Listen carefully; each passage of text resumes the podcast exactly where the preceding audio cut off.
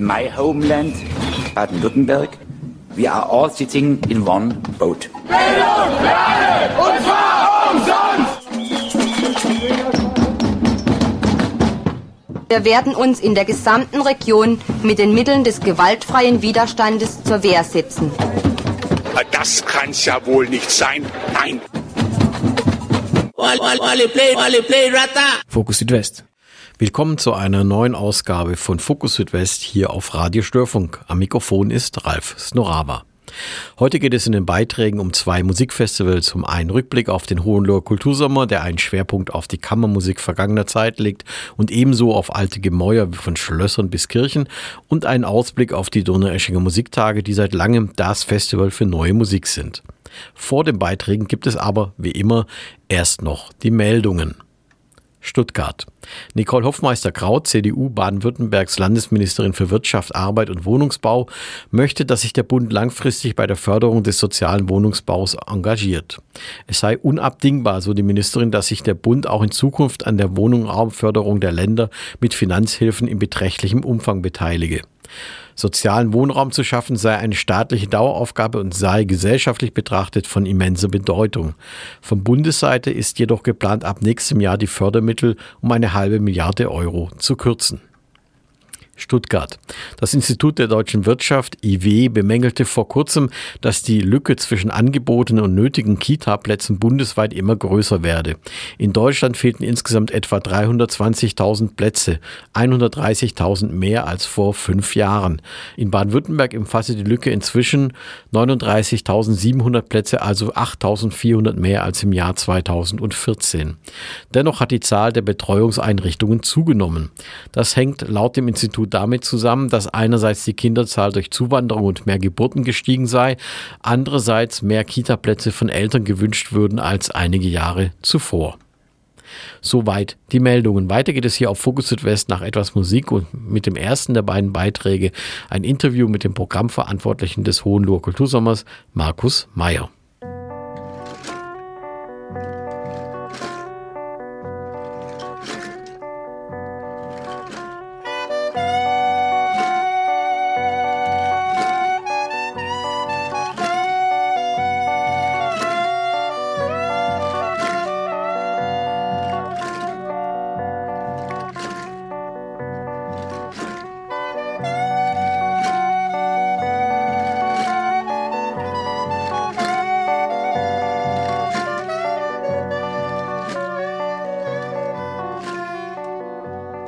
Markus Meyer, Programmverantwortlicher und Geschäftsführer des Hohenloher Kultursommers, erschien zur beschließenden Pressekonferenz des Musikfestivals sichtlich entspannt.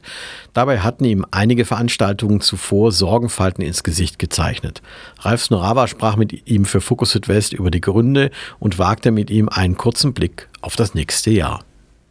Herr Meyer, der Hohenloher Kultursommer ist zu Ende. Wie würden Sie ihn für dieses Jahr bewerten. Künstlerisch erfolgreich. Von den Einnahmen her hätte es noch besser sein können, oder? Also künstlerisch auf jeden Fall sehr wertvoll und sehr, ähm, sehr erfolgreich und natürlich äh, wollen wir immer mehrere Einnahmen haben, aber wir sind eigentlich sehr zufrieden, weil wir haben wieder rund im Kernfestival 13.000 Besucher angelockt und erreicht und das sind die gleichen stabilen Verhältnisse wie auch in den beiden Vorjahren. Unterstützt wird der Hohenloher Kultursommer durch die Landkreise und durch die Sparkassen. Konnten so in den vergangenen Jahren da auch noch weitere Sponsoren hinzugewonnen werden? Ah, nur, nur vereinzelt. Also wir haben ja eine, einen Förderkreis, wo die 30 größten Firmen eigentlich der Region auch mit dabei sind und da fällt vielleicht mal jemand weg und kommt mal jemand dazu, aber die Fluktuation ist eigentlich sehr, sehr gering, sodass als ich dass sich äh, die Finan dieser Finanzierungsbaustein von der Seite eigentlich als sehr stabil und sehr planungssicher darstellt. Stabil und planungssicher als Stichwort. Was hat sich denn so im Programm diesmal vielleicht auch wieder so als sichere Bank erwiesen? Ja, also unsere Blechbläserkonzerte in der Linie Brass Co. sind sehr erfolgreich und die waren eigentlich alle ausverkauft, genauso wie der ähm, Programmpunkt Weltmusik, besonders die Konzerte in, in Gettelsbach in der alten Kelter, aber auch in Ilshofen Oberasbach. Ähm, das ist nach wie vor sehr beliebt, ja. Aber auch unsere normale Kammermusik, äh, die wir anbieten in Langenburg, ich äh, will den Felix Klieser nennen, der mit seinem Pianisten da war und ein wunderbares Hornrezital gegeben hat, oder den Matthias Höfs mit seinem Ensemble, der Mozart, Quintette und Quartette mit der Trompete, also die Violinenstimme oder Klarinettenstimme mit der Trompete dargeboten hat. Ähm, da haben wir ausverkaufte Säle mit, mit 240 Leuten. Und wie viele Konzerte insgesamt waren ausverkauft? Vielleicht auch in der Relation zum Gesamtkonzertanzahl? Also wir hatten von 68 Konzerten 21, die wirklich ausverkauft waren. Ja, das sind etwas weniger wie letztes Jahr, aber das kommt jetzt auch darauf an, wie wir bespielen ja nicht jedes Jahr die gleiche Anzahl an Sälen und, und, und oder Kirchen und da ist äh, die Kapazität halt schwankend. Das heißt äh, etwa ein Drittel. Und von der Besucherzahl insgesamt, wie sah es dieses Jahr aus? Also wie gesagt, also rund 13.000 und das gibt uns eine Auslastung von ähm, ja circa 80 Prozent und da liegen wir genau ähm, wie in den Vorjahren. Also es hat sich eigentlich nicht geändert. Mhm. Wo denken Sie, kann man das eine oder andere noch verbessern beim Hohenloher Kultursommer? Wir versuchen immer dass wir uns organisatorisch verbessern und dass wir natürlich unseren Konzertbesuchern auch einen guten Service und, und ein gutes Ambiente und auch vor Ort einen, einen, einen Komfort bieten. Das ist manchmal schwierig in den historischen Spielstätten, weil es halt einfach keinen Garderobenbereich im Rittersaal gibt oder so.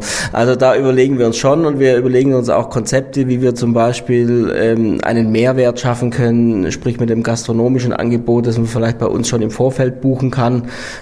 Äh, beim Musikfest Weikersheim ist es jetzt seit einigen Jahren so, dass man da ein Drei-Gänge-Menü sich buchen kann mit res reserviertem Sitzplatz und mit einem Pauschalpreis, wo alle Getränke und so dabei sind. Wir haben jetzt dieses Jahr neu eine Picknicktasche gehabt und für nächstes Jahr sind auch nochmal so ähm, Konzertformate angedacht in, in größeren Städten hier in der Region, wo wir so eine Art ähm, kulturtouristisches und genussvolles Gesamtpaket irgendwie schnüren. Also so wie Schillingsfürst oder Weikersheim dann. Genau. Gerade Schillingsfürst äh, erfreut sich seit vielen Jahren äh, großer Beliebtheit. Auch dieses Mal war es wieder ausverkauft. Da haben die Leute halt eine Möglichkeit, einen, einen ganzen ähm, Ausflugstag zu verbringen. Ja? Wir haben die Vorkonzerte um 14 Uhr. Es gibt dann im Schloss diese äh, Greifvogel-Vorführung und dann gibt es noch das ähm, Open-Air-Konzert im, im, Schlosshof um 16.30 Uhr. Und man hat halt die Wahl, äh, mache ich den ganzen Tag oder besuche ich nur das Konzert um 14 Uhr oder nur das um 16.30 Uhr. Also da sind wir eigentlich sehr flexibel in unseren Formaten und das kommt bei den Leuten eigentlich ganz gut an. Jetzt gab es auch dieses Jahr wieder neue Spielstätten. Wie sieht es nächstes Jahr aus? Ist da schon was geplant? Wird es irgendwas Neues irgendwo geben? Ja, wir sind immer auf der Suche nach neuen Spielstätten. Das bedeutet, es müssen natürlich dann andere auch vielleicht mal wegfallen, weil sonst ähm, würden wir ja bei 100 Konzerten irgendwann landen.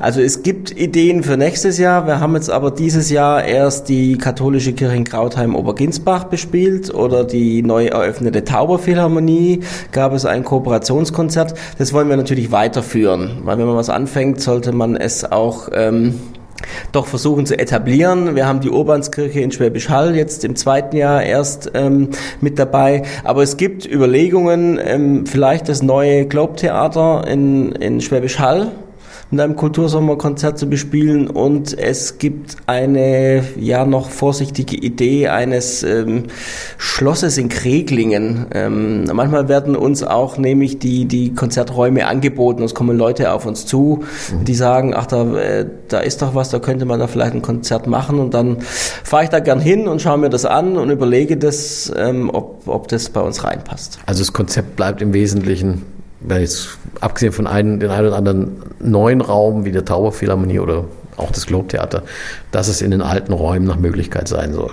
Auf jeden Fall. Auf jeden Fall. Das ist unser Unique Selling Point, wenn man das äh, mit Marketingwörtern äh, ausdrücken möchte. Das ist der Charme des Kultursommers. Die, die Konzertbesucher sind ganz nah dran, weil, weil es keine räumliche Distanz zwischen den Bühnen und, und dem Publikumsraum gibt. Ja? Und, und die, die Räumlichkeiten, die, die Schlösser, die, die Burgen, die Klöster, die Kirchen, die Scheunen und alles, was wir bespielen, ähm, geben nach wie vor einen ja, Erlebnismoment zu diesem Konzertbesuch dazu. Und daran werden wir nichts ändern. Mal auch den negativen Punkt sozusagen ein ähm, bisschen darbieten. Im Interview wollte ich fragen, wie sah es denn da dieses Jahr aus? Wo haben Sie sich selber gesagt, also das hatten Sie jetzt nicht erwartet beispielsweise? Also auch das muss man zugeben. Unsere Eröffnungswoche in Neuenstein war dieses Jahr nicht so gut besucht wie in den Vorjahren. Und es ging los mit dem Eröffnungskonzert, das zum ersten Mal nicht komplett ausverkauft war. Wir hatten in der Eröffnungswoche noch ein wunderbares Ensemble für alte Musik aus der Schweiz, Les Passions de l'Âme, dabei, wo ich eigentlich erwartet hätte, dass mindestens doppelt so viel Konzertbesucher da sind. Wir haben in den letzten drei Jahren äh, irgendwo 400 äh, Besucher bei unserem Musikfest in Weikersheim verloren. Also das hat sich jetzt die letzten Jahre bei so äh, circa 1500 Gästen eingependelt. Wir hatten aber vor 2016 da in der Regel zwischen 1800 und auch über 2000 schon.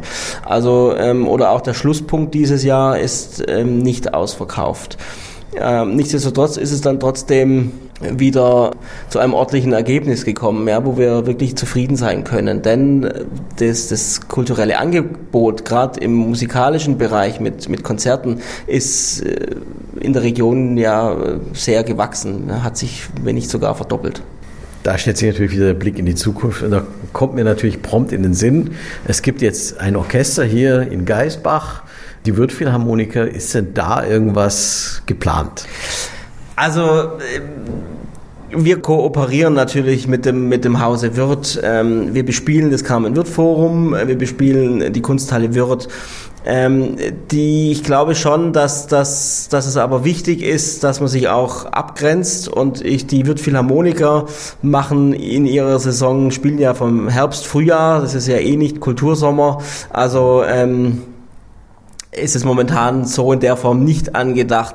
Wir hatten aber schon Musiker des Orchesters bei einer Vernissage der unserer Ausstellung in Künzelsau. Also auch da gibt es schon äh, ja, Berührungspunkte. Und es gibt einfach gute Musiker drin, die ich auch von früheren äh, Jobs noch ähm, als gute Kammermusiker kenne. Ja, das ist unter anderem der Josef Lendwey oder der Peter Menjard, die dort spielen.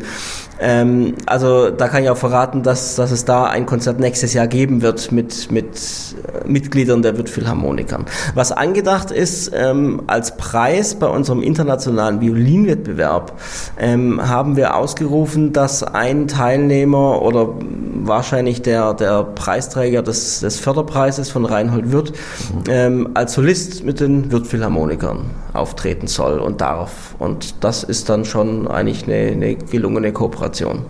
Aber dann wahrscheinlich zeitversetzt, oder? Ja, ja, zeitversetzt. Also das muss man natürlich jetzt sehen, wann das dann ja. ähm, äh, stattfinden kann, weil auch ähm, die Verantwortlichen bei, bei Wirt planen ja ihre Saison schon ein bis zwei Jahre voraus. Nächstes Jahr beginnt der Hohner Kultursommer wann? Wieder Anfang Juni? Ja, am 6. Juni wird es losgehen. Das ist äh, die zweite Woche der Pfingstferien. Ähm, aber ja, Anfang von Juni bis September ist Kultursommer und je nach Kalender verschiebt sich das mal ein bisschen, aber 6. Juni und der allgemeine Vorverkauf wird ab 3. Februar losgehen. Das heißt, da kann man dann nur noch mehr Glück wünschen als dieses Jahr. Ja, gerne, danke.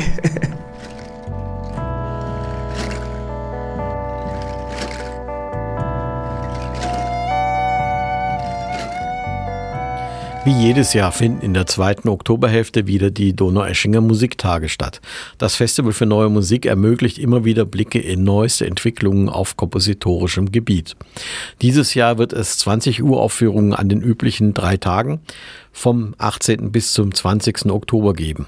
Darunter sind Orchesterwerke genauso wie Kompositionen für Spezialensembles oder auch Klanginstallationen wie Performances. Ralf Snorava sprach darüber für Focus Südwest mit dem Redakteur für neue Musik beim SWR, Björn Gottstein, der auch für die Programmauswahl und Zusammenstellung zuständig ist. 20 Uhr Aufführung gibt es dieses Jahr wieder, Herr Gottstein, bei den Donaueschinger Musiktagen, die vom 18. bis zum 20. Oktober stattfinden, wie gewohnt Mitte Oktober. Was gibt es denn dieses Jahr für Schwerpunkte? Ich sage es schon gleich in der Mehrzahl, weil ich denke, nur ein, das wird, glaube ich, heutzutage immer schwieriger, oder? Äh, ja, das äh, stimmt. Es ist eigentlich bei so einer Fülle an neuen Werken gar nicht möglich, die unter ein einziges Motto zu stellen. Das wäre auch, ich würde fast sagen, kontraproduktiv, weil man dann vielleicht doch so ein arges Korsett über die Musik legen würde.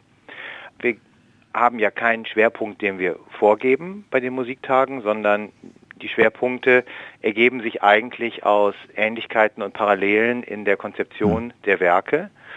Und wenn ich jetzt ein bisschen schaue, äh, was die Komponisten unternommen haben in diesem Jahr und womit sie sich befassen, dann habe ich auf jeden Fall eine starke Tendenz dazu, entweder ganz andere und neue Hörsituationen zu definieren, also wirklich das, wie wir Musik hören, komplett in Frage zu stellen, zum Beispiel indem der Hörer die Ohren unter Wasser tauchen muss und ins Schwimmbad gehen muss und sich eine Badehose anlegen muss, ja. um die Musik zu hören.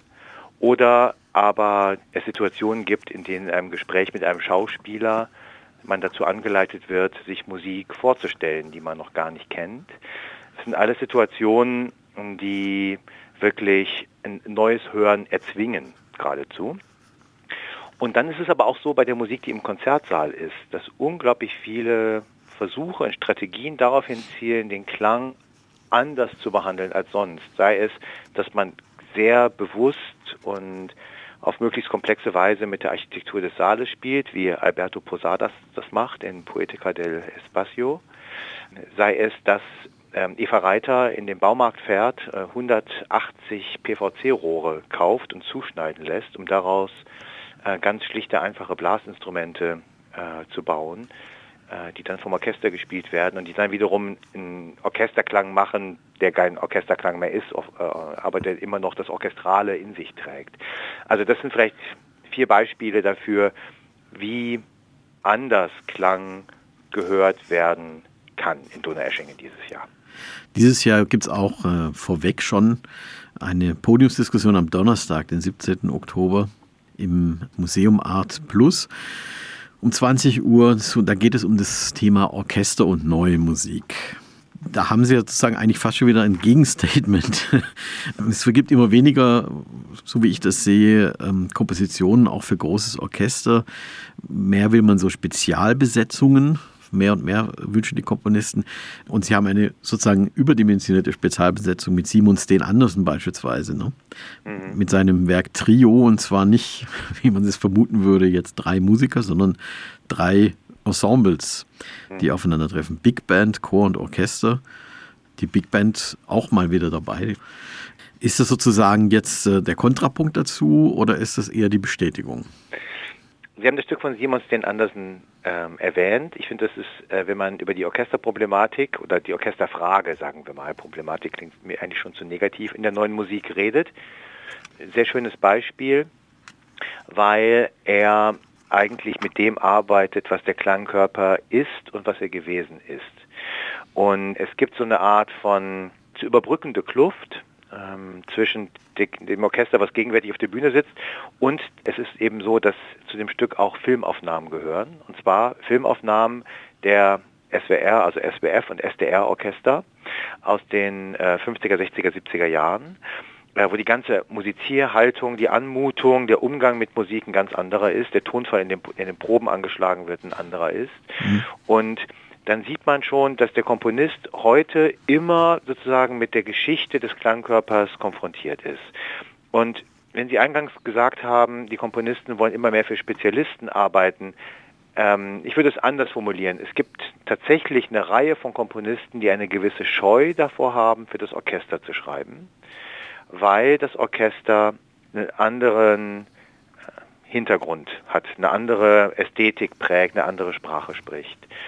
Und es, wenn man sich auf das Orchester einlässt, dann lässt man sich auf diesen Dialog ein, der eben auch immer dieses Verhältnis zur Geschichte mitreflektieren muss. Es ist eben das Instrumentarium, für das auch Beethoven komponiert hat. Da hat sich das ein bisschen erweitert, die Orchester sind auch größer geworden, die Farbenreichtum ist größer geworden, aber diese Brücke kann man nicht ein, einreißen.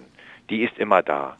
Und ich glaube, dass aber das ein sehr fruchtbares Spannungsverhältnis ist. Ja, deswegen ist es auch so schön, dass es in der Diskussion dieses Jahr stattfindet. Da sitzt ja auch eine äh, Musikerin aus unserem Orchester, mhm. die Margaret McDuffie, die äh, jetzt ein hinteres Pult in den Tutti-Streichern spielt, also jetzt auch keine super exponierte Musikerin ist, aber das äh, sehr liebt und lebt und gerade die neue Musik, was wir sagen, das SWR-Orchester ist ja wirklich eins, äh, was sehr viel neue Musik spielt und gespielt hat. Und äh, dass man eben die verschiedenen Perspektiven und Seiten einfach mal betrachtet. Es ist eigentlich kein Problem in dem Sinne, als dass wir Angst haben müssen, dass uns da was verloren geht. Aber es ist immer eine sehr konfliktreiche und spannungsreiche Situation, über die wir ständig, eigentlich jedes Jahr, immer wieder aufs Neue diskutieren müssen. Mhm. Dann haben Sie natürlich einige Spezialensembles dabei. Das Klangforum Wien mit äh, einem früheren SWR-Sinfonieorchester, Chefdirigenten Silvan Cambrilla, mhm. mit dem genannten Alberto Posadas. Mhm. Poetica del Espacio, so mhm. heißt diese Komposition. Es geht um die Poesie des Raumes. Und äh, Benedict Mason war ja schon mal ein Komponist, der so einen Raum ähm, mitkomponiert hat einen, äh, sage ich jetzt mal, eher funktionalen Raum mit äh, der Sporthalle da. Ähm, wie ist das jetzt bei Alberto Posadas? Ist, ist da der Raum sozusagen mitgedacht in der Komposition? Ja und nein. Also ich muss sagen, es sind ja Teile davon auch in anderen Sälen gemacht worden, mhm. in Zürich und in Köln. Und wir haben jetzt äh, zwei neue Teile. Ähm, Alberto Posadas kennt den Saal, aber die Stücke könnten eigentlich auch in jedem anderen Saal gespielt werden. Mm, Sie haben das Beispiel Benedict Mason genannt. Tatsächlich hat Mason unglaublich aufwendig und äh, auch sehr differenziert den Klang einer großen Turnhalle in Donaueschingen quasi ausinstrumentiert oder auch durchchoreografiert. Bei Posadas ist es so, dass der Raum sehr stark aus der Partitur heraus definiert wird. Also das Denken ist eigentlich ein klassisch kompositorisches mhm. und nicht zunächst ein architektonisches. Aber es gibt eben doch Sachen wie zum Beispiel Musikerbewegungen. Also die Musiker bewegen sich auch im Raum, während sie spielen. Mhm. Äh, die Musiker sind zum Teil hinter dem Publikum. Es gibt einfach sehr einfache Bewegungen von vorne nach hinten, von rechts nach links.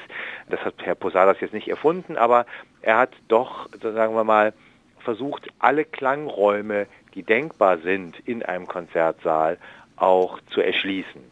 Das betrifft auch manchmal Klänge, die durch äh, Räume, die durch Farben entstehen. Also dass man zum Beispiel vielleicht nur in die Tiefenregister geht oder plötzlich in einem Satz sehr viel stark mit dem Blech arbeitet und die Streicher fast weglässt. Also da, auch da sind natürlich äh, Raumsituationen, die sind nicht immer der architektonische Raum, sondern manchmal eben auch Klangraum, aber dieser Übergang zwischen den verschiedenen räumlichen Ebenen, der ist auch Teil der Partitur. Mhm. Ein weiteres Ensemble ist das Ensemble Resonanz, zusammen mit dem Experimentalstudio des SWR. Und da geht es um Streicherkompositionen in erster Linie, zum Beispiel von Marc André, RWH 1. Für Streichorchester mit Akkordeon, Schlagzeug und Sinustronorgel beispielsweise. Das heißt eigentlich so ein bisschen auch eine klassische Gattung, das Streichorchester, aber wahrscheinlich ganz anders zu erleben, oder? Das Schöne an diesem Konzert mit dem Ensemble Resonanz ist für mich, dass da drei unglaublich unterschiedliche Charaktere mhm. auf einen doch eigentlich erstmal in sich sehr homogenen Klangkörper losgelassen werden, sage ich jetzt mal. Es ist nämlich tatsächlich so, das ist ja einfach auch ein historisch definierter Klangkörper, das Streichorchester. Ja. ja. Und äh, er ist eben auch in der Farbigkeit relativ homogen. Und dann ist die Frage, was macht man damit? Und alle drei Komponisten, die Kanadierin Nicole Lisée, der deutsche Komponist Herr Gordon Campe und der französische Komponist Marc André haben sehr unterschiedliche Herangehensweisen. Bei Nicole Lisée geht es viel um Technik und Metrik und dann wird eigentlich das Ensemble fast in so eine Art von DJ-Plattenspieler verwandelt. Also das hat mhm. schon ein bisschen was Klubbiges, da kommen auch so ein paar ulkige alte elektronische äh, äh Geräte zum Einsatz. Das ist was sehr Fassliches, schon fast ein Stück Popkultur. Bei Gordon Campe hingegen, da spielen die Musiker selbst eine Rolle. Der äh, sagen, überwindet die Homogenität des Ensemble-Klangs, indem er die Heterogenität der Persönlichkeiten, die auf der Bühne sitzen, mit in das Stück hineinkomponiert. Und äh, Marc André wiederum nutzt den Streicherklang, um einen, einen religiös-sakralen Raum zu erzeugen. Er hat ja in ähm, St. Michel in, in der Kirche in äh, Hamburg äh, Echo-Messungen gemacht mhm. und diese Echo-Messungen sind dann Grundlage der Komposition geworden. Also da geht es um den Kirchenraum und den sakralen Raum und das Wort RWH äh, ist auch ein hebräisches Wort, das Seele oder Geist, äh, irgendwas in diese Richtung bedeutet. Mhm. Und schließlich äh, das Ensemble Intercontemporain aus Paris. Da erleben wir dann sozusagen auch ähm, Gegenüberstellungen, beispielsweise bei Beat Fuhrer, Klarinette und Ensemble. Also Solisten auch. Allerdings auch ein Stück wie von Johannes Boris Borowski allein für Ensemble mit Elektronik. Was kann man sich darunter vorstellen? Hm. Auch hier war es uns daran gelegen, also dem Ensemble und mir, äh, eine möglichst eine große Vielfalt von Positionen zu zeigen. Mir war wichtig, dass ein französischer Komponist dabei ist. Das ist Pierre-Yves Massé, ein junger Komponist, der mhm. auch stark vom Sounddesign der Popmusik beeinflusst ist. Es war auch schön, dass Beat Furrer bereit war, ein Stück zu schreiben, ein Komponist der älteren, mittlerweile muss man wirklich schon sagen, äh, älteren Generation, ja. der eben auch sozusagen eine gewisse Meisterschaft mitbringt. Und äh, Johannes Boris Borowski hatte vor einigen Jahren ein Orchesterstück, das unfassbar äh, atemberaubende ähm, poetische Momente hatte, die darin bestanden, dass das Orchester zerfiel und dass auch sehr viel Vereinzelung stattfand. Ich habe das Gefühl, es ist eigentlich eine Fortsetzung einer ähnlichen Idee, allein. Also das heißt ja nicht einsam, ja, sondern allein. Ja. Das ist sozusagen keine negative Qualität darin, sondern eben ein in sich geschlossen sein, was Hermetisches, ein Rückzugsort, der durch die Musik definiert werden kann. Und es ist einfach jemand, der nun mittlerweile ja auch eine ganze Reihe von Werken geschrieben hat, wo klar ist, dass eine sehr klare, starke kompositorische Persönlichkeit, die nach und nach äh, sich festigt. Und ich finde eigentlich mit jedem Werk geht er doch immer noch einen Schritt weiter und sucht weiter. Und ich finde es einfach einen tollen, spannenden Komponisten, den wir hier in Deutschland haben. Und dann geht es schließlich, gibt es sehr viele Klangkunst, wie es so schön heißt, Veranstaltungen, die im Wesentlichen Installationen sind oder auch, Sie haben es ja schon darauf hingedeutet, zum Beispiel das Festival von Herbert Mohren, Theater Rampe mit dabei. Die sind hier bei uns im äh, Landkreis Schwäbisch Hall nicht ganz unbekannt, weil sie das Thema Theater auf dem Dorf sozusagen mal inszeniert haben. Mhm. In Michelbach an der Lücke war das der Fall. Mhm. Und äh, da habe ich auch ein bisschen den Eindruck, es ist dieses Jahr fast ein bisschen mehr geworden, oder täusche ich mich? Also es ist ein bisschen mehr von der Zahl der Veranstaltungen, aber mhm. vor allem muss ich sagen, sind die Veranstaltungen, die stattfinden, auch recht raumgreifend. Also die Music for Hotel Bars, das ist eine Art, wir sagen neudeutsch durational, das geht äh, über mehrere Stunden, ist man dann in der Lobby von einem Hotel und gerät in eine musikalische Situation, die irgendwo was zwischen Fahrstuhlmusik und neuer Musik irgendwie angesiedelt sein möchte. Und es ist so, ich, man, es gibt die klassische Klanginstallation, in die geht man hinein und betrachtet den Klang und dann geht man wieder raus und hat eine bestimmte Hörsituation, die man dann ja. erlebt. Und diesmal sind Sachen, die sehr irgendwie anders funktionieren als eine normale Installation. Also Marco Ciciliani, da müssen Sie durch ein Computerspiel sich manövrieren und dabei die Klänge erleben. Ja, bei Kirsten Rehse, ich habe das eingangs erwähnt, ja dann müssen Sie äh, in die Badehose oder den Badeanzug schlüpfen und Ihren Kopf unter Wasser tauchen. Bei Herbert Mohren gibt es äh, viele verschiedene Situationen, die alle sich damit beschäftigen, was ist eigentlich in einem Festival möglich, aber was vor allem ist innerhalb eines Festivals nicht möglich. Mhm. Es ist ja Teil des großen Zyklus, äh, von dem Sie auch gerade gesprochen haben, was auch auf der Schwäbischen Alb dann teilweise stattgefunden hat. Das Ganze heißt ja die Institution. Und in Donaueschingen haben wir jetzt den Institutionsteil, das Festival. Und das wird kritisch hinterfragt. Das hat schon fast was Theaterhaftes. Sie kommen ja auch aus dem Theaterbereich. Performatives. Und ich muss sagen, ich freue mich darüber, dass die Ansätze so vielfältig sind. Äh, wir haben auch eine klassische Klanginstallation von Bernhard Leitner. Kann man vielleicht auch mal erwähnen, dass es wird die erste Installation sein, die nach den Musiktagen nicht wieder abgebaut wird, sondern ja. die künftig dort immer zu hören und zu sehen ist, sodass auch Leute, die nach Donaueschingen kommen, nicht am 3. Oktoberwochenende äh, da sind, ähm, zumindest ein Gespür oder irgendeine Erinnerung an die Musiktage haben werden. Aber wie gesagt, es ist nicht unbedingt mehr als sonst, aber es artet auf im besten Sinne des Wortes aus. Es erweitert sich, es wuchert, es kommen tolle neue Ideen da rein in die Klangkunst. Wunderbar. Dann stellt sich eigentlich nur noch eine Frage. Wie ist es denn mit dem Kartenverkauf dieses Jahr? Gibt es noch Karten überhaupt? Ja, es gibt für einige Konzerte noch Karten. Tatsächlich muss ich sagen, wir haben ja wirklich das Glück, dass wir einen unfassbar tollen Zuspruch und auch ein treues Publikum haben. Es gibt immer wieder Konzerte in kleineren Sälen und da muss ich den Hörer enttäuschen, da werden sie keine Karten mehr bekommen können. Aber die Konzerte, die in großen Sälen stattfinden, das sind auch die großen Konzerte, wir haben ja gesprochen über. Ensemble Resonanz, Ensemble Intercontemporain und die Orchesterkonzerte, da sind noch Restkarten da, also wer da zugreift, der hat schon noch eine Chance, ein paar wesentliche Eckpfeiler des Programms in diesem Jahr mitzubekommen. Das war Fokus Südwest von Radio Störfunk, Redaktion Ralf Snoraba, der auch durch die Sendung führte.